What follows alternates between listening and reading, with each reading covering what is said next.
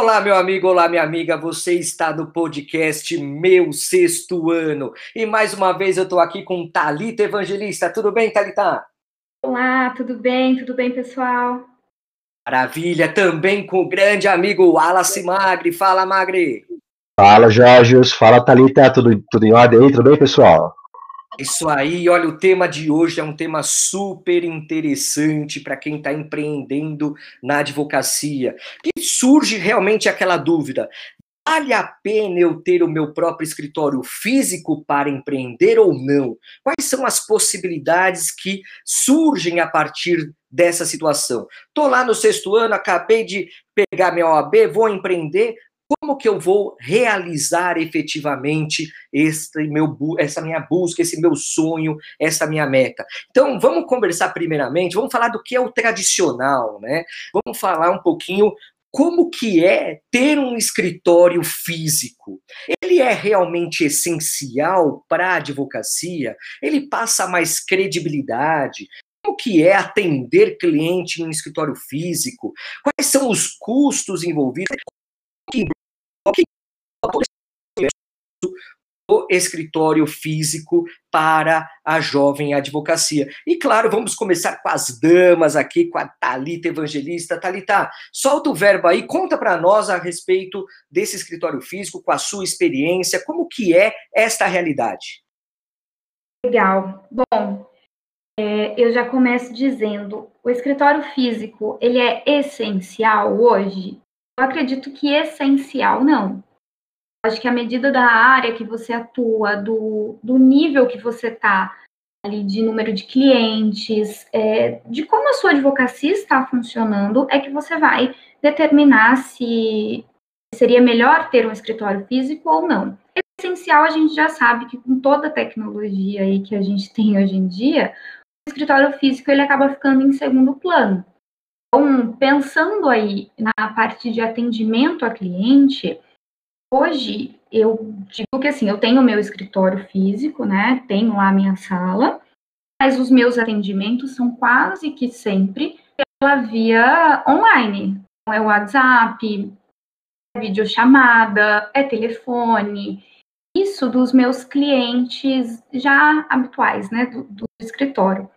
Quando eu faço um primeiro atendimento, eu tento fazer presencial. E isso vai muito pela minha área de atuação, que é família e sucessões. Acho que isso talvez seja também determinante aí em como você atua. É, normalmente, eu vou atender uma mulher que está passando por um complicado, um pai que está sem ver o filho há um mês, é, de uma família que perdeu um ente querido e precisa fazer inventário. Então, assim, isso tudo tem um, um, peso emocional muito grande. Às vezes a pessoa ela quer desabafar, ela quer contar em detalhes, e que os detalhes muitas vezes vão fazer a diferença para o meu atendimento, para o meu trabalho depois. Então, eu prefiro que esse atendimento ainda seja presencial. Na medida do possível, não é, né? Então, se, como, por exemplo, hoje, como a gente está em quarentena, é, os meus atendimentos agora estão sendo todos por videochamadas, telefone, mensagens, ainda que sejam os primeiros. Tá? Então, a gente consegue se virar sem o escritório físico. Mas eu digo também que o escritório físico hoje tem ajudado muito na evolução da minha advocacia. Acho que à medida que a gente vai crescendo, a gente vai sentir a necessidade de ter um espaço. Então, eu já trabalhei, por exemplo, em empresas familiares, em escritórios advocacia familiar, é, que um deles, inclusive, era realmente na casa da advogada. Então, foi meio que um improviso ali no quintal da casa dela. E isso era bastante prejudicial, a gente via que era muito prejudicial, porque ela tinha uma rotina com um filho, com um marido, é, com casa, com empregada e, ao mesmo tempo, com funcionários. Isso, querendo ou não, prejudicava ali a advocacia dela. Eu penso que, na medida que a gente vai crescendo, a gente tem que contratar um estagiário, contratar um advogado associado. É um pouco mais complicado fazer isso sem escritório físico. Também não digo que é impossível, né? A gente está, a advocacia está mudando, a advocacia está se atualizando, está se tornando nova, cada dia nova, né? Ela muda, ela vai se adequando a toda a tecnologia e a gente vai seguindo isso daí também para não ficar para trás. Então, eu, eu acredito que, inclusive, hoje tenha como a gente ter um escritório totalmente online, inclusive com funcionários, trabalhando em home office. Mas, é, ainda, eu ainda acredito que, que o escritório físico ajude bastante. Para mim, é uma questão mais de produtividade. Trabalhar em casa e trabalhar no escritório, eu posso dizer, sem sombra de dúvidas, que eu sou pelo menos 80% mais produtiva no escritório. Mas isso diz respeito a, talvez à minha realidade. Eu tenho cinco cachorros em casa. É quase que impossível um dia inteiro de silêncio, né? É, tem muitos colegas que já têm filhos pequenos, então é criança, aí vem da escola e tem que parar para fazer o almoço, aí coloca na perua, pega na perua. É, e talvez essa rotina de casa não te permita uma concentração que você vai precisar ali para elaborar suas peças, para atender os seus clientes. Hoje a minha rotina é muito melhor ter o escritório físico. Mas pode ser que a tua rotina seja diferente da minha. Que você fique em casa, que você more sozinho, que você fique em casa sozinho o dia inteiro, que você consiga sentar, trabalhar, concentrar, fazer um atendimento de chamada. Então, assim, é, eu acho que cada um vai olhar para si mesmo, para a sua realidade, para a sua advocacia e vai sentir se é necessário ter ou não esse escritório físico. A custos, a gente tem que ter em mente que um escritório físico tem custos.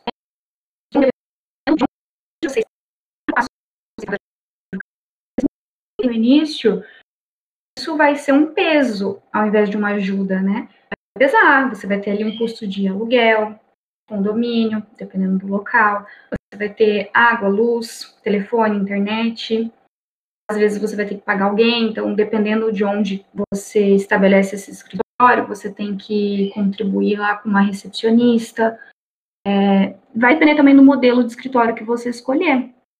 Mas há custos, né?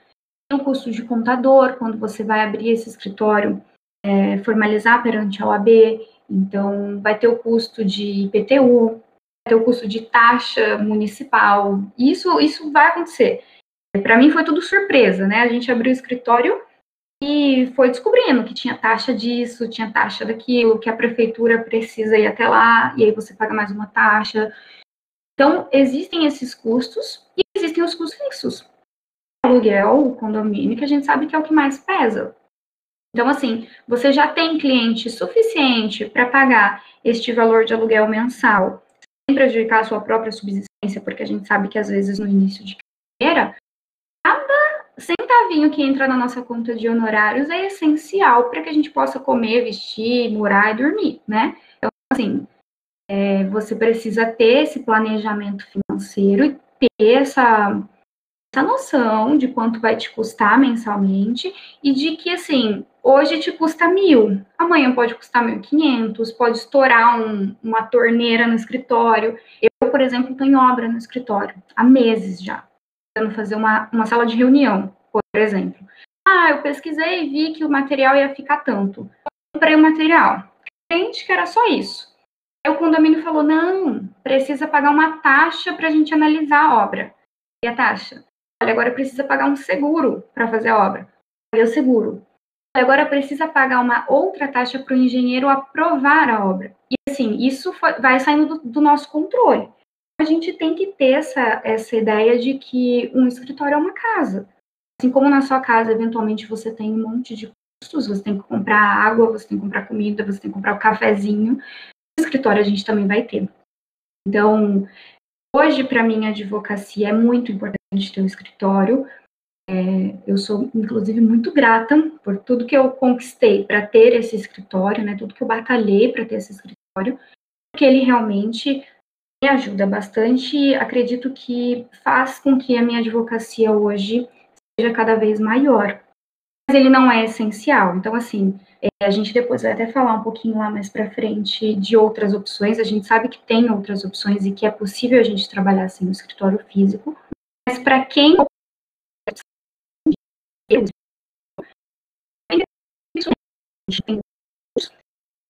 isso tem problemas, sempre você vai usar a sua estrutura. Tem meses que eu não recebo nenhum cliente no meu escritório, todos querem que eu vá até eles, então pensa bem dentro da tua área de atuação. Eu ainda acredito que atendo bastante por ser uma área de família e sucessões, É, mas, por exemplo, um colega que trabalha numa área empresarial, trabalhista empresarial, basicamente o dono da empresa não vai se deslocar até você. Tempo para ele é dinheiro. Quer ficar trabalhando na empresa dele que você vá até ele. Talvez essa seja uma, uma área que uma modalidade de escritório físico seja só um custo. Então a gente tem que pensar, tem que analisar o nosso momento e ver aquilo que é melhor para fazer a nossa advocacia funcionar. É, eu queria ouvir do Wallace também. Acho que o Wallace ele, ele também vai cair entre os dois mundos, assim como eu. É importante ter, é legal, ajuda, mas não é essencial. Mas eu queria ouvir aí do Wallace o que ele pensa a respeito de tudo que envolve aí ter esse escritório físico. Legal, Thalita. Vamos lá. É, eu já passei por tudo, né? Por todos os modelos, basicamente, na, na minha vida, escritório próprio, site própria, é, algumas vezes, eu acho que eu vou adiantar um pouco isso, mas acho que faz parte desse momento, dividir espaço com colegas, um casarão ou um conjunto, cada um pega uma sala ou uma mesa, se não se, se incomoda em trabalhar num ambiente é, compartilhado sem paredes e tal. E como vocês sabem, aí eu volto no próximo bloco, hoje em dia eu rompi com isso. Eu tenho sede, né? Tenho mais lugar para trabalhar fisicamente do que eu gostaria, porque ainda bem, eu tenho muito convite de parceria e o pessoal quer que eu fique lá.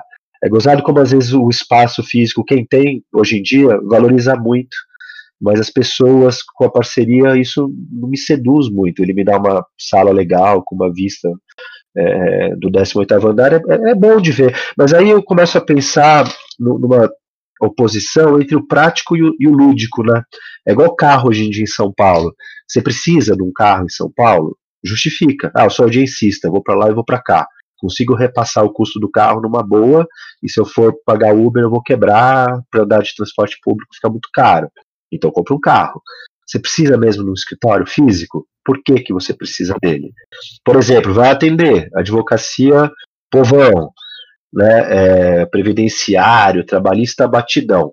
Pô, tudo bem, pega ali o escritório, né, para quem é aqui de São Paulo, no Lago 13, ali no centro de Osasco, nossa, aquele negócio é uma pipoca só. Aí você pega uma sala modesta na, na rua, põe uma placa, não vai ficar dando panfleto, né, gente? Porque senão você vai ter uma representação na OAB.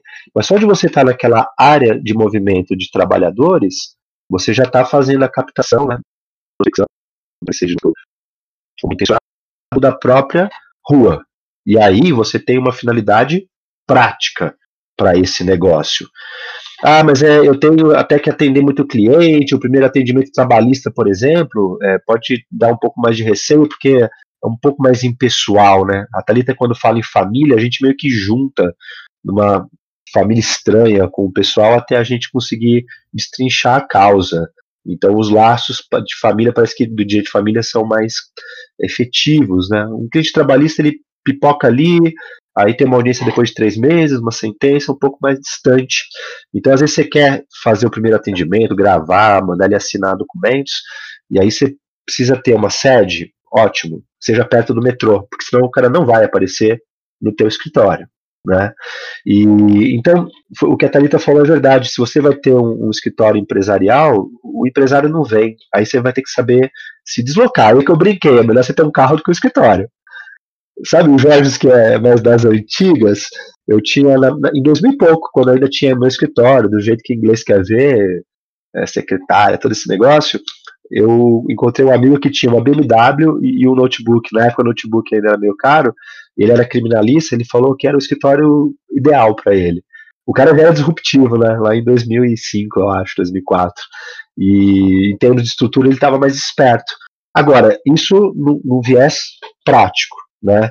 Se você ludicamente quer ter um escritório, é, você se agradar faz parte também de você se sentir bem. Eu, eu, não luto contra, eu só acho que você precisa ponderar se você pode se dar esse luxo. Eu gosto de carro, eu gosto. Agora, eu posso comprar? Posso. Posso comprar um bem legal? Sem pau? Vê se você pode. Se não, amigo, Precisa ver se esse é o momento de investir numa coisa lúdica, né? Um escritório, eu adoro livro, né? Sou nerd de tudo, então uma parede cheia de livros, de filosofia, principalmente direito, uns três já basta e além. Mas é, se você fica ali, você se sente bem. Aí a Thalita falou, talvez seja isso que ela quis dizer, ela se sente num ambiente em que ela produz melhor. Então, se isso te dá também é, uma vibe melhor para trabalhar, então tá bom, eu estou entendendo que isso é necessário para sua dinâmica de trabalho. E eu estava ouvindo a Thalita, né, é, falando do cuidado que a gente tem que ter com o escritório, e é isso, você viu ela falando de reforma tal, eu tenho horror a isso, eu, eu não sou muito de reforma não, eu prefiro comprar pronto de quem reformou, e às vezes for sem grana, tô brincando, e aí eu vou lá e pego, né, então, é, se você gosta de ser esse empreiteiro e tal, tudo bem. Agora toma cuidado, né? Eu vejo muito colega é, gastando. Uma vez eu fui no escritório de uma jovem advogada para fazer uma parceria, um escritório até que razoável, perto do metrô, boa opção de locali localização, e ela nossa, comprou um móvel. Eu falei, nossa, esse móvel é muito legal. Assim, eu tenho 20 anos de advocacia e não tive coragem de comprar. Aí eu perguntei quanto que ela pagou. Ela falou que tinha pago 22 mil reais. Eu fiquei fazendo umas contas minhas, sou meio mineiro, de quanto tempo ela ia demorar para reaver o dinheiro daquele, daquele imóvel. E surpresa, né? Depois de um ano ela não aguentou, teve que fechar.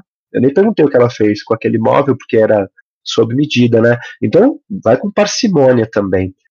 Aliás, móveis usados é o que mais tem para escritório. Tem gente que doa móvel, não está excelente, mas você também está começando. Eu lá no meu escritório lá, que eu depois eu conto, eu desativei por hora, é, tem um monte de móvel de amigo meu, tudo ali. O que não falta, se vocês quiserem, inbox aí, eu tenho uns móveis lá para doar. Então não se apega tanto a isso, a não ser que seja uma coisa lúdica. Eu tinha um sócio que adorava canetas Montblanc, e aquilo era na vida dele. Agora, ele precisava daquilo? Não precisa. Eu só pediria que vocês tivessem esse tipo de cuidado, principalmente no começo, quando a grana é curta, tá? Ter escritório é bom, mas tem, olha, Thalita, essa despesa fixa de escritório, não, não vai sair menos do que dois pau e meio, com umas projeções de 30% de prejuízo, é 3.300, e aí você tem que ter uma reserva de três meses, então você já tem que sair investindo 10 mil reais. Vai pegar um empréstimo para isso? Então, ali eu acho que está subentendido também no que a Thalita disse, de você ir avançando aos poucos, para não começar a se endividar e depois ficar cheio de tralha que ninguém quer. Né? E a sua advocacia, na verdade, é o seu contato com o cliente e aí você vai percebendo as necessidades para suprir o negócio. Do que a Thalita falou que é essencial é ter uma constituição jurídica, depois a gente vai falar, salas de coworking te dão o endereço, né? E aí você consegue trabalhar. Quando vai trabalhar é, em, não em sociedade, mas em grupos de advogados em conjunto, lembra que vamos tirar o contrato. É que vai ficar com o boleto de PTU? E aí o cara já quebrou em três meses, vai embora. Com quem que vai ficar essa dívida? Tá? Não se esqueça que isso pode depois dar um, um resultado também é, negativo e começar sozinho você vai ter que ter um caixa, porque senão, talvez, né, não vou nem falar hoje, porque seria difícil análise nesse contexto de pandemia, mas mesmo que não fosse, né, é, precisa ser muito cuidadoso para investir nisso, sabe, Jorge? Eu, por experiências, tinha uma época que eu via que eu tinha um escritório fi, é, físico que me deu uma despesa fixa de 8 mil reais, assim, e eu não conseguia ter mais lucro com isso.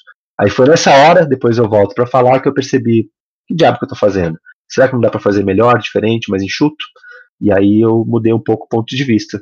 Como que é o teu negócio, Jorge? Conta pra gente.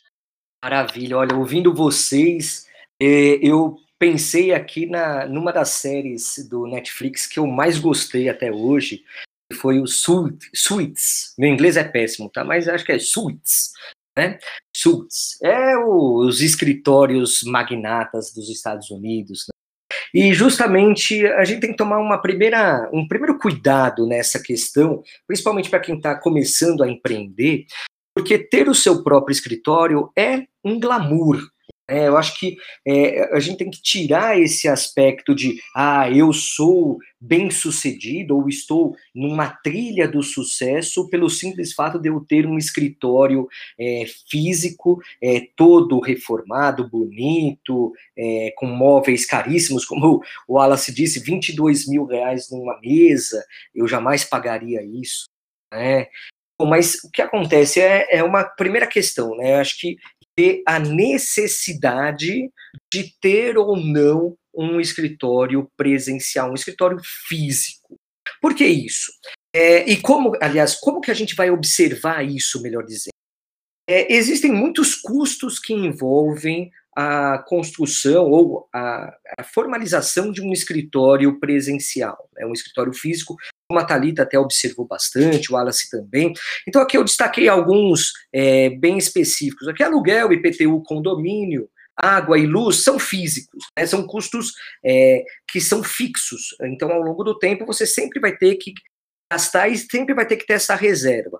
Ah, mas o meu imóvel é próprio. Ah, então você teve que imobilizar um capital que é grande, né, porque uma sala comercial, um escritório, ele tem um custo elevado de compra, então você imobilizou dinheiro. Você se livra do aluguel, mas você tem um dinheiro empatado, imobilizado lá, que você também tem que colocar na sua conta. Né? Além disso, você tem outros custos ou outras despesas que muitas vezes não são perceptíveis e que a gente às vezes deixa de lado nessa análise. É, e esse principal aspecto que eu quero relevar agora é a questão do tempo. Quanto vale o tempo para você?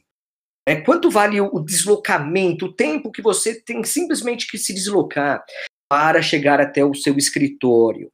É, isso faz com que você tenha que pensar nessa é, vantagem ou não, essa perspectiva de ser positivo ou não, ter o seu próprio escritório. Eu já tive situações é, de que eu morava num bairro afastado, eu já cheguei a morar no Morumbi, é, e o meu escritório era no centro.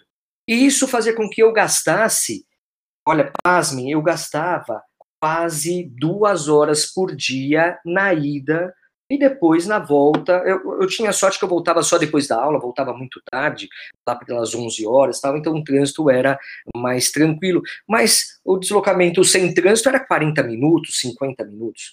Agora, no rush, né, no horário do dia, é, cheio de carros, tal, era uma hora e meia para mais, duas horas. Então, realmente é um tempo que gera estresse, que gera perca de produtividade, você já chega no escritório cansado. Vale a pena? Claro, é uma análise tem que ser feita com base em outros requisitos que também foram já, de alguma forma, levantados pela Talita e pelo Wallace. Um deles significa qual é o seu público-alvo? Quem é o seu público que você tem como atingir, ou que você busca atingir na sua advocacia. É, o Wallace deu um exemplo bem específico, né, de é, trabalhista, previdenciário, que você tem que estar tá lá no é, perto de uma localização bacana, né, perto de um metrô, onde haja movimento de pessoas, onde haja pipoca, né, como o Wallace é, colocou bem. Então, precisamos entender também quem é esse público-alvo. Claro que algumas questões são muito mais caras para serem tratadas e difíceis de serem tratadas à distância, por telefone, por WhatsApp, por videochamada, e que o contato pessoal é muito importante. Então, são questões muito confidenciais, questões muito pessoais, que fazem com que realmente tenha que se ter um cuidado muito maior, principalmente nos primeiros atendimentos. Né? A Thalita até destacou isso, é, até pelo fato dela ter o seu próprio escritório, ela destacou essa questão de ter no ramo de família uma necessidade, principalmente no primeiro atendimento, de ter um contato próximo. Porque, olha só, nunca podemos deixar de lado que a relação entre advogado e cliente é de confiança. Ela é uma relação de fidúcia, de pessoalidade. O, o seu cliente vai querer falar com você. Ele não vai querer falar com o seu sócio, com o advogado que trabalha para você. Não, ele quer tratar diretamente com você e você precisa estar disponível. Então, dependendo desta área da advocacia que você determinou, você precisa realmente ter um pensamento sobre um local físico para ter este atendimento. E aí você vai pensar se é ou não necessário manter toda a estrutura física de um escritório só seu. Então, esse é um pensamento que tem que ser analisado na ponta do lápis, tem que ser feito contas, tem que ser analisado com perspectivas futuras, porque realmente é muito custoso manter escritório. É, eu, na, na minha trajetória, quando eu saí de empregado, a primeira vez que eu tive um escritório meu, na verdade não foi meu, me deixaram colocar a minha mesa num escritório de, do sogro da minha cunhada tal. E aí o que acontece? Você, claro, depois eu tive o meu escritório, eu tive tanto alugado como próprio, quer dizer, eu tive vários formatos, mas é sempre importante você buscar potencializar o seu lucro. Será que realmente você precisa de um custo fixo elevado com relação a seu próprio escritório? Tire essa visão do glamour do escritório, tire essa visão de, ah, eu sou bom porque eu tenho o meu próprio escritório. Não, não é isso. Agora, você tem que pensar na questão do atendimento aos seus clientes, na questão também da produtividade. Eu acho que a Talita tocou num ponto muito interessante com relação à produtividade, que é uma coisa que eu sinto também. É, eu, nesses tempos até de pandemia, eu estou sentindo um pouco a, a, queda do meu rendimento é, de produtividade. Coisa que num ambiente preparado para ser meu escritório, eu tenho uma maior produtividade é, latente, eu acho que natural, né? O Wallace falou também da biblioteca dele, tal. Eu já tive no meu escritório, tive na minha sala biblioteca é, estante de livros dos dois lados. Eu tinha mais de 5 mil livros, tal, é, das áreas que eu acabo exercendo, tudo. E é fantástico ter, é, mas é necessário? Eu acho que a pergunta é que tem que ser feita é realmente sobre a necessidade frente ao que você faz, frente ao público que você atinge, frente à relação entre custo e lucro que você precisa sempre almejar. Porque senão a conta não fecha. E aí é matemática. Se no final do mês não sobrou para você ter para o leitinho das crianças, né, para você ter o leitinho lá da Princesa Sofia, no meu caso, tudo, para você poder se divertir, para você se alimentar, né, você tem que repensar essa sua condição. Mas é claro que aqui a gente tem que pensar em outras formas também. Nós, nesse primeiro momento, né, Thalita, né, Wallace, nós trabalhamos a respeito é, do tradicional, né, da busca de abrir um escritório e aí tradicionalmente ter a caracterização de um escritório físico, uma sala, reforma, to, eh, toda reformada, bonita, recepcionista, tal, sala de reunião, isso, aquilo. Mas será que esse é um modelo que a gente tem único? É claro que a resposta é não.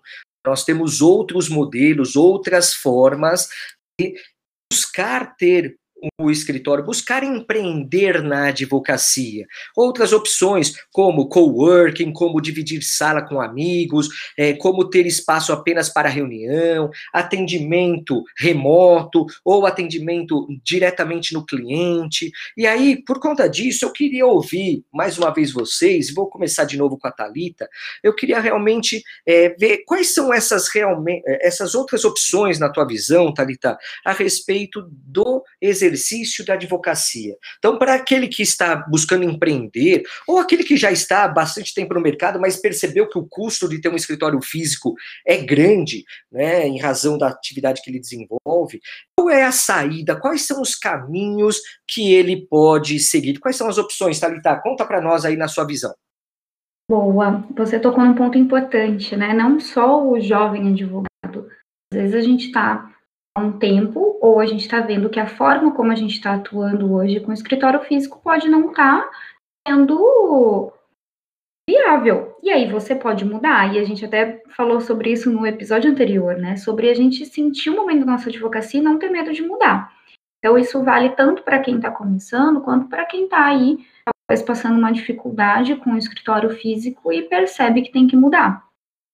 É, hoje, mais uma vez, com a questão de tecnologia, a gente tem muitas opções para trabalhar sem ter o escritório físico.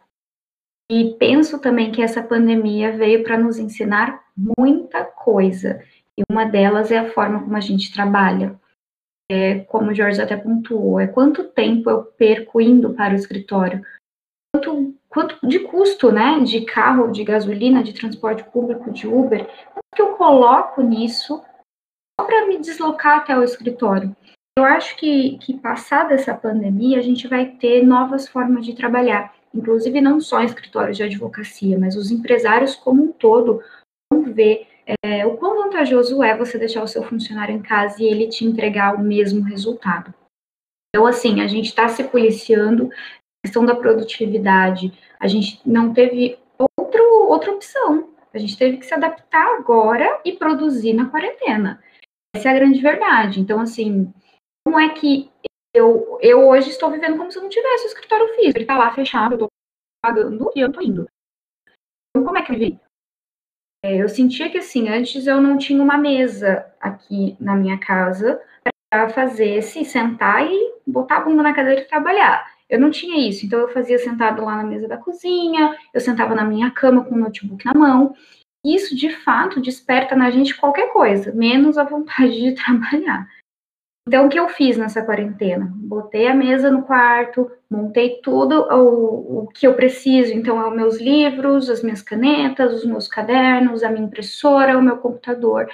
Eu criei um ambiente favorável para isso, num espaço da casa que tem talvez então ali uh, um silêncio que eu preciso para produzir. Eu mudei um pouco a minha rotina, então eu tenho produzido muito mais à noite, até talvez por essa questão de silêncio, de estar tá tudo calmo, de estar tá todo mundo dormindo. Então, é, eu tive que arrumar. Eu acho que, que é isso que a gente tem que, que colocar na cabeça. Existem outras formas? Tem. Não sei qual que é melhor para você, mas eu tenho certeza que você vai arrumar uma. Então, quando eu digo que eu não atendo sempre no meu escritório, como que eu faço? O cliente quer que eu vá até ele. Meu escritório hoje, ele é em Alphaville, Barueri, em São Paulo, capital, né? E para mim é perto, da, da, minha residência é perto, eu não perco muito tempo no deslocamento, mas a verdade é que se eu tiver um cliente da Zona Leste, por exemplo, e quem mora em São Paulo vai entender, ele dificilmente vai até mim. Vai levar pelo menos umas três horas, três horas e meia para chegar até o meu escritório.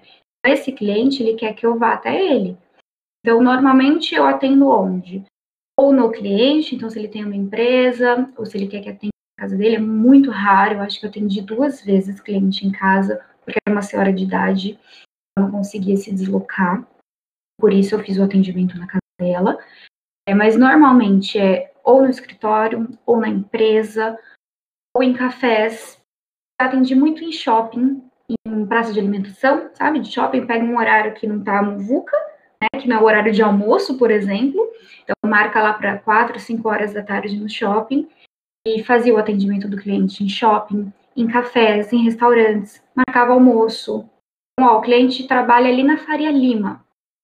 É, ele vai necessariamente descer para almoçar num restaurante ele atrasava um pouquinho o almoço dele para também pegar um ambiente não tão cheio, e eu encontrava com ele naquele momento de almoço dele, fazia ali a reuniãozinha de uma hora num restaurante enquanto a gente almoçava. Assim, tem várias opções. Aí a opção, beleza, não, preciso de um lugar para trabalhar. Tem o coworking. Hoje é uma opção extremamente viável para quem não consegue ter sozinho um escritório físico.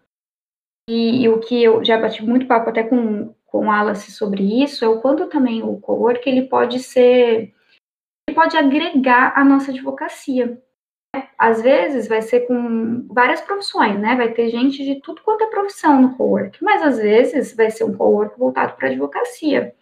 E você ter um colega ali, de às vezes você desabafar, de às vezes você trocar uma experiência de um processo, isso pode agregar muito também. Então, não só a questão financeira, que a gente sabe que é muito mais barato, mas ele pode te agregar muito na sua advocacia. Dividir a sala com amigos. Então, tem um amigo que tem um escritório. Cara, posso botar minha mesinha aí, trabalhar daí? Não é uma sociedade, a gente aqui não está falando de uma sociedade. Está falando de dividir sala. Ou também já vi essas modalidades da pessoa utilizar o, o espaço apenas para reunião. Eu trabalho da minha casa, quando eu marcar uma reunião com o cliente, eu atendo no escritório de um colega, eu atendo num, um escritório só de, de salas de reuniões, a gente já sabe que tem hoje, próprio coworking. Então, tem também essa opção. Tem a opção do atendimento online, de videochamadas. Então, se você consegue fazer isso da sua casa, hoje em dia, a maioria dos clientes querem isso. Eles preferem, eles preferem te ligar no WhatsApp e resolver a vida dele ali no WhatsApp. É, e aí você vai novamente, até o George pontuou bastante, você precisa ver quem é o teu público. Hoje, o meu público, ele ele até, eu, eu sei quem é o meu público, ele é ali da família e sucessões, é mulher, a maioria, legal. Mas ainda é bastante variado. Eu tenho pessoas, como eu disse, de idade, e não vai adiantar eu falar para ela, talvez me liga lá pelo WhatsApp, vamos fazer uma conferência que ela não vai conseguir. É, e aí eu tenho que me deslocar. E eu tenho realmente clientes que eu sequer conheci pessoalmente. Quer conhecer pessoalmente. É, que a gente fez um primeiro atendimento por WhatsApp por algum motivo, que não deu para ser pessoalmente. A gente seguiu fazendo videoconferências, é, reuniões por por ligação e foi, e o processo já acabou e eu não cliente. Então, assim, a nossa advocacia mudou bastante e a gente tem que se adequar a isso. Essa questão de, ah, eu, vou, eu não vou ter credibilidade, então se eu não tiver um escritório, isso é coisa que a gente coloca na nossa cabeça. Claramente, e aí, assim, eu pelo menos nunca, nunca tive esse questionamento do cliente é, ah, mas você tem escritório? Não tem? Eu sempre pergunto para o cliente onde você está. Se ele já me fala mais ou menos no teste, eu digo para ele: eu estou em Alphaville. É viável para você vir? Nossa, não, doutora, não é. Quase sempre é essa resposta. Então, ok, vamos, eu vou até você ou vamos até um meio termo ali para nós duas? Vamos, vamos. Aí a gente marca em algum lugar. Assim, você precisa sentir o teu público. Quem é o teu público? O teu público é alguém que você precisa se deslocar? É, beleza. O teu público é alguém, é, são pessoas jovens, já tem essa dinâmica de WhatsApp, de Skype, de Facebook, de Instagram. Beleza, vamos tocar dessa forma. E você vai conseguindo, sim, é, passar a tua credibilidade, que está muito mais relacionada ao, ao resultado, ao produto que você vai entregar para o cliente, do que se ele vai te visitar no teu escritório, na tua casa ou no shopping. Essa é a grande verdade. Então a gente coloca isso na cabeça. Dificilmente o cliente vai te questionar, falar, ah, mas eu quero conhecer teu escritório para ver se eu vou confiar em te contratar. Então, se você souber é, sondar esse cliente, atendê-lo de uma forma satisfatória, isso não vai ser importante. Pode ter certeza que não vai ser importante. Então, primeira coisa, tira isso da cabeça que você só vai ter credibilidade, você só vai ser um advogado de sucesso se você tiver um escritório lá na Faria Lima, porque isso não é verdade, lá na Paulista também não é verdade. É, e você vende também lá com todo o cuidado do código de ética, tá, gente? Mas é num sentido assim, você vende o teu produto para o cliente, você vende a tua marca, você vende o teu valor, é muito mais importante do que você mostrar quanto que você paga de aluguel para ele ele realmente não está interessado em saber. A gente tem todas essas opções, eu utilizo todas, mesmo tendo escritório físico. Para mim, ainda é viável ter o escritório físico, porque o meu custo é baixo, eu tenho um custo baixo lá de aluguel, de condomínio tudo mais, é, realmente relativamente baixo para a região, e, e, eu tenho ali, então, o, o meu, o público que ainda utiliza o meu escritório, que ainda é necessário utilizar o meu escritório. Até por isso lá que eu, que eu disse atrás, que eu decidi pela reforma, porque eu também reparei que, mesmo tendo o meu escritório físico, quando eu tenho alguém que está lá trabalhando comigo, eventualmente um parceiro, se eu vou atender um cliente de divórcio, é, o meu parceiro escuta tudo né? Porque não tem portas, não tem sala de reunião. Então, assim, mais uma vez, você vai adequando a sua advocacia. Neste momento, eu senti que era importante fazer a sala de reunião. Por quê? Porque eu estou fechando muitas parcerias. Eu tenho advogados parceiros que vão lá e atuam comigo em determinados projetos, em determinados dias da semana. Isso me fez sentir essa necessidade. A gente vai adequando. É, hoje eu também, agora com a pandemia, e falando realmente do momento atual, não estou indo no escritório, eu estou me virando? Estou me virando.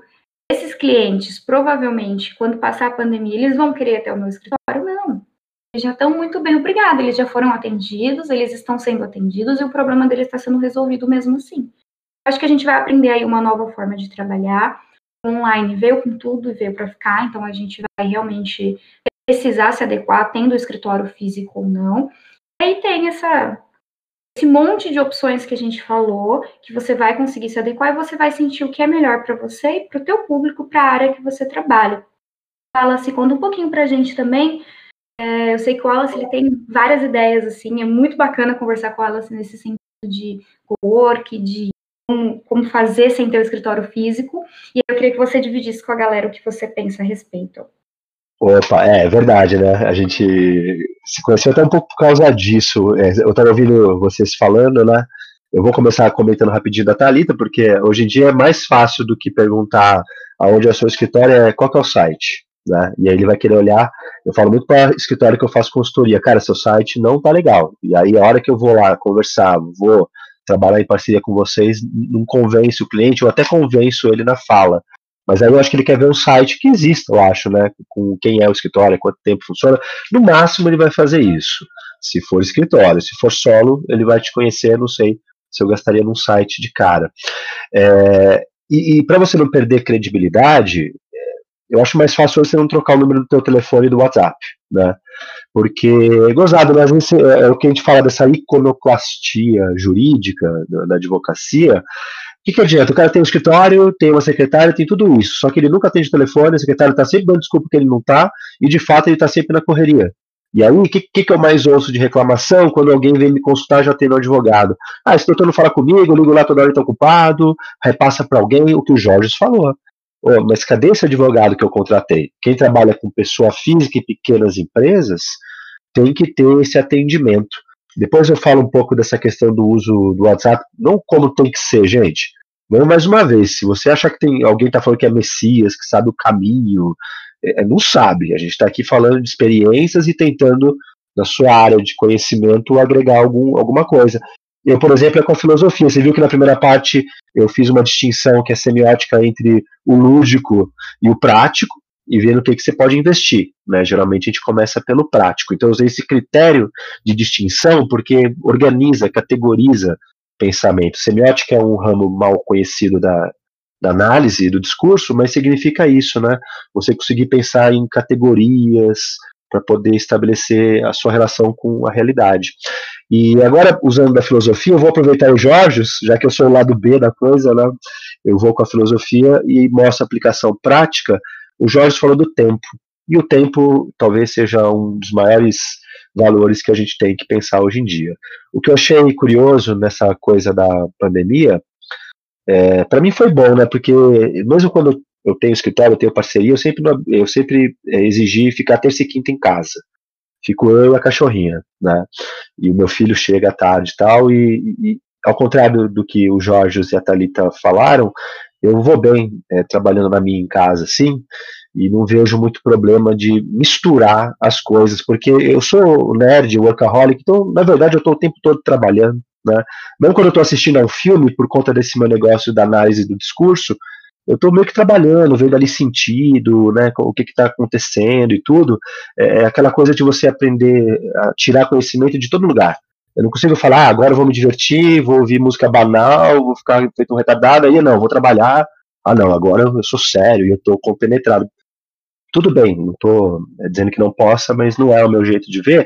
E o que eu percebi nessa quarentena é que as pessoas tiveram mais tempo, o tempo que elas sempre quiseram, né? Do deslocamento que o Jorge falou, duas horas penando no trânsito, de é, que, de, enfim, né, de tudo isso que o deslocamento rouba da gente, da, da, proximidade com a tua casa, com seus familiares. E na hora que a pessoa ganhou tempo, ela não sabe o que faz com esse tempo. Fica entediada. E aí vai no Instagram, tem gente que mostra como você vira mais ocupado em casa do que é, era quando eu tava na rua, né? Ou seja, cara, não dá para ficar tranquilo, porque eu, eu, até por conta da filosofia, a gente sempre divide as nossas ações em ação e contemplação. E sabe que isso quer dizer, em última análise, que às vezes o ócio é bom também. Né? Às vezes você acha que só tá resolvendo coisa quando tá lá na ação. Quantas vezes, gente, a gente está com um problemão de um processo, você está olhando para o diabo do Word e para os documentos, e você não está achando a sacada de como você resolve, ou pelo menos consegue delinear uma linha de atuação. Aí eu estou em casa, no bichuguinho, verdade, vou lá, rego a planta, fico lá pensando um pouquinho, né, passo um café, sento um pouco, ouve uma música, eu sou um cara muito musical. Inclusive, esse, eu divulgo muito no Instagram um, um trabalho paralelo que eu tenho, com mídia de música, de heavy metal, que é o que eu ouço, né? Eu sei que não é muito próprio de advogado, mas é, é do jeito que eu, que eu lido com essa parte integrante da minha atividade. E lá, por exemplo, às vezes eu não estou conseguindo fazer uma petição. Eu vou para lá, faço uma resenha, e aí eu desenvolvo ideias, ouvindo um CD. Curiosamente, quando eu volto àquele problema, ele já diminuiu. E aí eu começo a fazer a petição usando alguma técnica, que é sempre bom, senão você vai ter que ficar copiando o modelo, e chega ao resultado. Então, às vezes, a gente precisa repensar um pouco o que é ser produtivo, se é estar sempre na ação, porque quando você está na ação, é, era o Pitágoras né, que falava isso. Quando você faz a alegoria das Olimpíadas na Grécia, o cara que está lá disputando, ele tem que resolver os problemas na hora, né? Então é tudo muito rápido. Quando você fica na plateia, aí você contempla, vê tudo. Igual quando a gente fica palpitando futebol. Ah, ele errou, falhou. É, a gente está olhando de cima, né? Então é bom, às vezes, você se dá esse tempo para poder enxergar as coisas em perspectiva. E aquele problemão do olho do furacão saiu, deu uma volta, meditou, né? O pessoal fica tirando onda, eu acho isso muito importante. Voltou, o problema já não é mais o mesmo, era só uma sombra. Mas eu não vou ficar tão no aspecto tão é, é, conceitual, filosófico e tal, mas só para vocês levarem em consideração, tá? A filosofia não é papo furado, não, ela resolve muita coisa de como a gente age com mais é, perspicácia, com mais sabendo mais ou menos o que, que a gente está querendo. Agora, é, assim, eu, eu, eu, fiz o seguinte, principalmente agora em agosto do ano passado, eu rompi com tudo. Eu tinha essa vida fácil de escritório de advocacia e tal, muito bacana até. Aí eu falei, não, eu não quero. Né? Foi um momento da minha vida de disrupção na essência do termo, e aí fui fazer uma análise de como eu seria um advogado assumir no meu lado cigano. Eu não preciso desse diabo desse escritório, eu vou continuar fazendo a minha advocacia, porque já vi um fenômeno dos clientes quererem falar com a gente por WhatsApp. E dá para você passar confiança pelo WhatsApp. Né? E dá para você dispensar também o que não vai interessar da mesma maneira. Eu criei um grupo de jovens advogados, nada contra advogado mais velho, mas eu quero testar com jovens advogados no quartel, que a gente pega gente que dá para mudar a cabeça, né? Mais fácil. Aí eu montei pequenos núcleos e comecei a desenvolver um trabalho. E aí eu comecei a ir para a rua. Celular, comprei um celular melhorzinho, não sou muito de gastar, né, de novo prático e lúdico, quando o celular virou uma coisa prática eu investi. É, e fui andar por aí, conheci várias salas de coworking, eu testei o quanto que era tempo de deslocamento, pegar metrô, até busão e tal, fazia tempo que eu não pegava, fui pegar tal, foi uma onda. É, gostei muito, né? E eu fui vendo como, como isso é viável e, e mostro para vocês depois em um outro momento como dá com, por exemplo, no começo com 400, 500 reais você tem um escritório que parece uma maravilha para o teu cliente, com uma estrutura enxuta, mas efetiva, para você não se perder em controle de custos e andamento processual, e para você também ter uma visibilidade né, é, virtual para o teu cliente ver que você existe e esse negócio do WhatsApp que migrou para isso. Aí, aí, de novo, né? Ah, mas se der WhatsApp para o cliente, você não tem mais paz. Tem sim. O que precisa ver é se você está informando ele adequadamente. Pessoas bem informadas não, não ficam te chamando toda hora. É, minha mulher, por exemplo, se eu saio e informo que eu vou, ela sabe onde eu tô. A hora que eu volto, sabe a hora que eu volto. E é só isso que ela quer saber. O cliente ele quer saber algumas coisas. No começo, família, tá mais carente, precisando falar mais, tudo bem. Aí você vai ter mais tempo de WhatsApp com essa pessoa. Depois de um tempo, as coisas vão tomando jeito e cessa. Então eu fiz esse rebote do WhatsApp. Ao invés de não usar, eu super alimentei clientes de informação. Eles estavam quase falando: olha, tá bom, whatever, deixa. Outra dica que é legal, eu não vou poder me estender tanto assim, depois a gente pode conversar, é, grava uns vídeos padronizados, porque o cara te vê no seu site. Olha, gente, você contratou meu trabalho, dia de família, olha, sua ação é essa. Ensina para pessoas, não para advogados, para ficar naquele rococó jurídico faz uma coisa que explica, ó, você tá nessa fase, audiência, como me preparar. Tá bom, legal isso. Eu acho super legal. Melhor que o advogado todo atolado, várias vezes eu tava no escritório pilhado, o cara tava na minha frente, eu pensando em 50 coisas que eu tinha que fazer, torcendo para ele ir embora, né, afogando ele em café e água assim, gelado e água quente para ver se o cara vaza, né? Então dá para fazer, gente, ó, só para ficar bem no básico. Para ficar enxuto o negócio planeja a atividade externa. Não fica, ah, pintou um prazo, vou no fórum, pintou um prazo. Não, calma. Faz você os seus prazos, vai para o fórum, já sabendo um itinerário. Olha, essa semana eu tenho os prazos que eu vou estourar, eu vou fazer um rolê geral nos fóruns que eu preciso. Planeja isso. De preferência já almoça em casa e vai depois do almoço, ou toma um café e vai naquela, naquele horário que tem pouco, pouco público, e não fica gastando com lanchinho para lá e para cá, porque você põe depois. Eu fiz essa conta, né? Eu compartilho com vocês, Thalita, depois me ajuda com isso, eu, eu subo em algum lugar, essa, essa minha vivência aí, que foi bem legal, né? Tipo, uma experiência prática. Então faz refeição em casa, usa transporte público. É verdade que às vezes eu burlava isso e pegava Uber, mas é porque eu precisava porque eu ganhava uma grana e tal. Mas eu juro que eu fiquei assim, tipo, transporte público diretão. É, usa a sala da OAB. As salas da OAB tu tá, tá pagando, tem impressão até 10 cópias que são gratuitas. Tem um advogado mais é, modesto que lá na 11 1 de junho, desculpa, ali atrás do, do, do antigo primeiro TAC, o, o, pessoal fica ali e trabalha o dia todo lá. Eu conversei com a moça da recepção, ela falou, doutor, aqueles advogados ali trabalham o dia todo lá. Não vejo mal nenhum nisso. E você economiza, né? E terno, esse negócio que eu fico brincando um pouco, cara, fica com dois ternos bons e usa em audiência, que é solene, um evento, numa reunião que você acha que realmente vai precisar. Fica gastando com isso, custa caro. E também terno ruim, desculpa, a gente repara, né? Aí é melhor você nem ter. E pagamento facilitado, sistema virtual, toda essa coisa de maquininha, pode ter. Enfim, tá? Desculpa se eu me aluguei um pouquinho, mas é que realmente eu me entusiasmo e tá no ambiente de coworking, pô, no escritório ali, no Center 3, na Paulista, vocês não imaginam o quanto é viável, perto do quanto você vai enterrar, é, nesse, se for um fetiche, de ter um escritório físico por si só.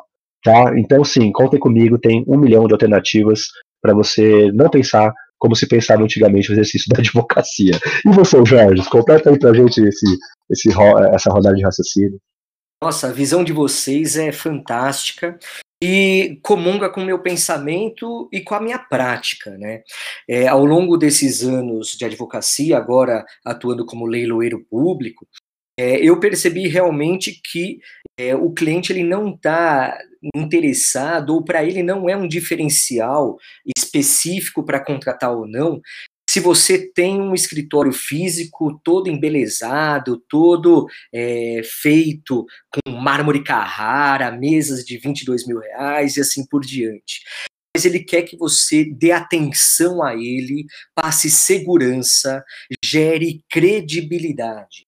Esses são os três principais aspectos que o advogado precisa ter na relação que ele cria desde o primeiro contato com o seu cliente. O seu cliente precisa de segurança, o seu cliente precisa de atenção, o seu cliente precisa de credibilidade. Não importa qual seja a forma ou por onde você vai prestar o seu serviço. É claro, eu volto a bater na minha primeira rodada que é muitas vezes necessário você ter um atendimento presencial. Mas isso não significa que você precise ter este atendimento num escritório físico seu, com manutenção, com todos os encargos e custos que isso gera. E justamente as opções que é, são, foram colocadas é, pela Talita, pelo Wallace, elas são opções atualíssimas, né? A questão do uso de ferramentas é, digitais, né? Não só o WhatsApp, que é o mais direto que nós temos, mas que faz com que haja uma proximidade muito grande, né? Aliás, volto a, a reprisar, o cliente quer falar com você, advogado, com você advogada, porque é você que cuida do caso dele. Não quer falar com a secretária, não quer deixar recado com ninguém, não quer o, o relatório é, por outro advogado, ele quer por um estagiário, por um assistente, não, ele quer falar com você, e às vezes falar com ele rapidinho, é, dois minutos, mandar um áudio é, pelo WhatsApp, ou até se adiantar com questões né, que a gente consegue por conta de andamento processual, é fantástico para ele. Isso gera credibilidade, isso gera fidelidade, que é muito importante na advocacia. Então, assim, esses outros ambientes que nós temos, né, até o home office, que hoje a gente está sendo forçado a, a, promover, ele agrega desde que você consiga se é, organizar bem.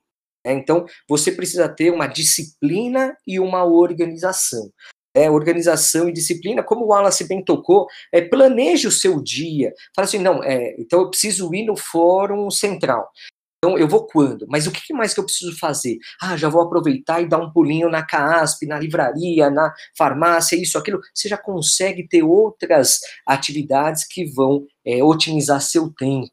Outra coisa que eu também sempre me valho quando eu, eu preciso é realmente as salas da OAB. O Wallace tocou nesse assunto, né? ainda mais hoje com a necessidade de é, fazer processo eletrônico, até a impressão hoje a gente tem é, bem menos do que nós tínhamos anteriormente, mas os computadores estão lá à nossa disposição, pagamos a anuidade para essa manutenção também, então vale a pena explorar, vale a pena usar.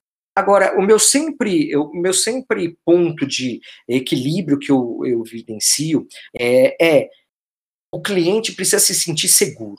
É, e isso faz com que, em alguns momentos, eu já fui atender em praça de alimentação de shopping center, já, já tive esse atendimento, porque era inviável, tanto para mim quanto para o cliente, chegar é, no meu escritório, né, é, ter essa, esse approach, eu não conseguia ir na empresa dele, ele não conseguia ir no meu escritório, então marcamos num lugar mais é, neutro, né, para nós, só que eu fiquei incomodado com a falta de confiabilidade no lugar para tratar de assuntos que muitas vezes são caros para os nossos clientes e para nós também. Né? A gente está colocando uma opinião jurídica, então um almoço serve um almoço, um lugar desses, ou até mesmo um café, serve até para dar uma introduzida, para colher elementos, mas não para ter um atendimento pleno. Isso na minha visão. Aliás, como o Wallace bem destacou, a gente não está aqui buscando dar nenhuma fórmula mágica para que todo mundo siga. Não, não é esse o objetivo aqui. O objetivo é só a gente explorar a nossa experiência com os nossos anseios, críticas, sugestões, para que você possa fazer um direcionamento melhor.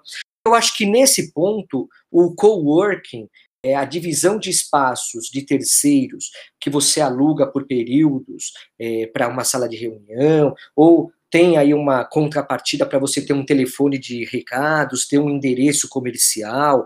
É muito interessante porque o custo disso é muito baixo frente a um ponto, a um lugar que você pode ter de grande importância. Então, até o Wallace citou lá no, no Center 3, lá na Paulista, né, que é, pô, a Paulista é uma das regiões mais caras que nós temos em São Paulo. Então, você pode ter um endereço lá é, com uma visibilidade então bacana, né? A questão do site que foi bem tocado também anteriormente, quer dizer, a visibilidade hoje, claro, nós não estamos numa atividade que é com, é, é, do ponto de vista mercadológico como outras. Né? Nós temos restrições quanto à divulgação, ao nosso código de ética, mas o advogado ele precisa se mostrar competente, atencioso, com credibilidade e mais conhecimento técnico para atuar para aquele determinado segmento, aquele nicho de especialidade que nós trabalhamos até no episódio passado. Aliás,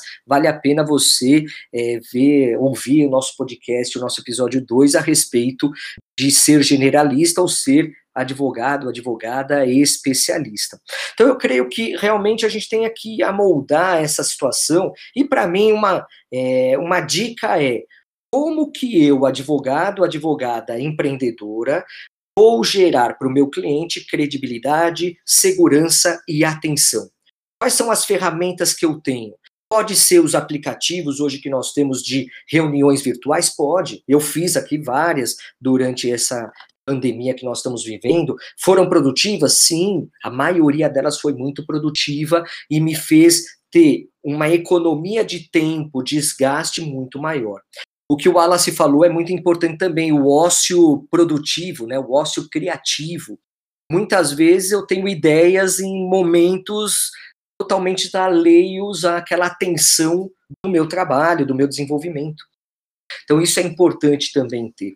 Aliás, é só para fechar aqui essa minha rodada, a questão hoje eu tenho um escritório físico, mas muito mais por necessidade de ter é, guarda de bens que eu faço leilão do que propriamente em razão de atendimentos é, a clientes. Né? Hoje, é, com as ferramentas que se tem, é, muito mais virtualizadas nesse, nessa advocacia 4.0, né, que o Wallace gosta de, de mencionar, é, a gente tem outras ferramentas que anteriormente não tínhamos e que devem ser exploradas pela jovem advocacia, né, pelos advogados, advogadas, não só os recém-formados, é, né, aqueles que estão empreendendo de primeira, mas, como eu disse também já, é a questão de você que já está há um tempo na advocacia, ou eventualmente até teve a perda é, do seu emprego, ou de clientes aí nessa fase, é repensar a forma com que você vai promover o desenvolvimento da sua advocacia,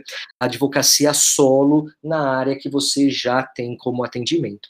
Então, acho que é isso, acho que essas experiências que nós passamos, a Talita é, como uma representante da jovem advocacia, né, na, a batalha aí do seu segundo ano de formada, o Wallace e eu já com pouco mais de bagagem, um pouco mais de experiência, creio que seja muito importante para que todos nós é, possamos é, não dar uma fórmula, não dar uma solução, mas criar caminhos, criar visões e criar, criar reflexão. Eu acho que é para isso que nós estamos.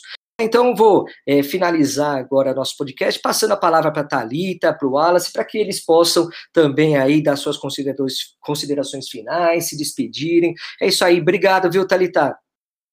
Obrigada, obrigada, gente. É muito bom. Realmente, esses episódios fazem com que a gente, às vezes, passe uma experiência para o pessoal, mas a gente aprende tanto, né?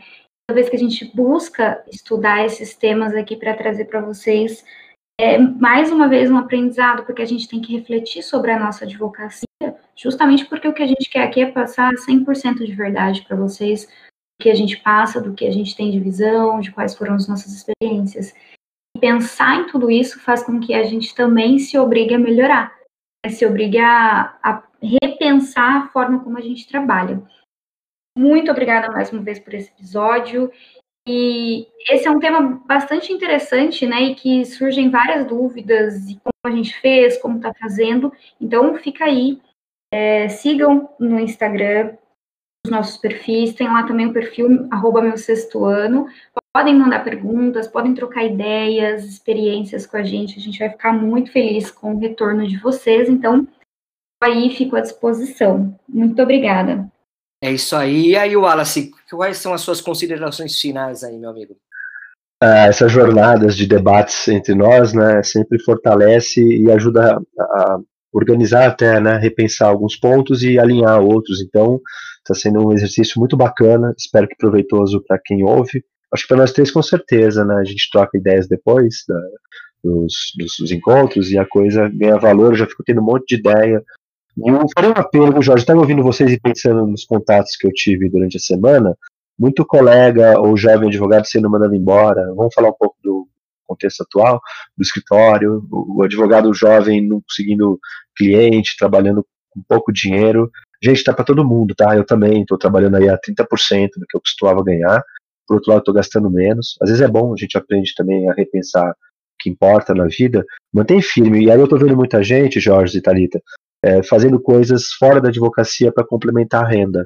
É, não que seja ruim, mas perde o foco e se você conseguir repensar o que, que é o direito como um negócio, não só da advocacia, mas do que envolve, você consegue tirar essa graninha aí, o extra, dentro de negócios no direito. E aí vamos nos empenhar para ajudar vocês a conseguirem visualizar essas coisas e não desistirem do que você lutou tanto, né, para conseguir. E agora, nesses momentos de crise mundial e tudo, é nessa época que a, a, os novos pensamentos, os novos caminhos, eles aparecem também. Então mantenham-se firmes e não percam a, o objetivo, né, o foco por conta do que está acontecendo, tá? Mantenha a força aí e vamos junto. É isso aí, Jorge. É isso aí, Thalita. Obrigadão por tudo.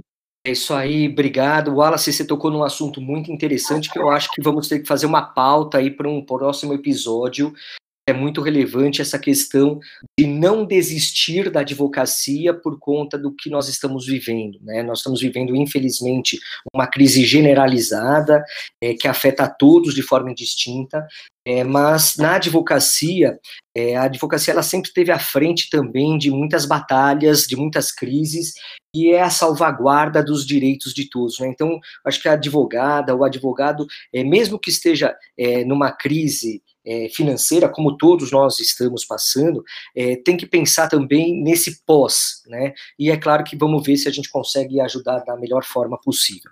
Também convido a todos para seguir o nosso canal no Telegram. É, lá no nosso é, Instagram, é, lá no meu sexto ano, você tem no, é, na bio, você tem o acesso ao convite para entrar no nosso grupo do Telegram, para ter informações, enquetes, pesquisas que nós fazemos e ter também antecipação dos nossos episódios. Você fica sabendo em primeira mão sobre várias coisas que nós estamos desenvolvendo aqui. É isso aí. É, esse foi o nosso podcast Meu Sexto Ano com Talita Evangelista, o Wallace Magri e comigo, Georges Alexandrides. É isso aí. Bora lá, bora que dá. Abraço.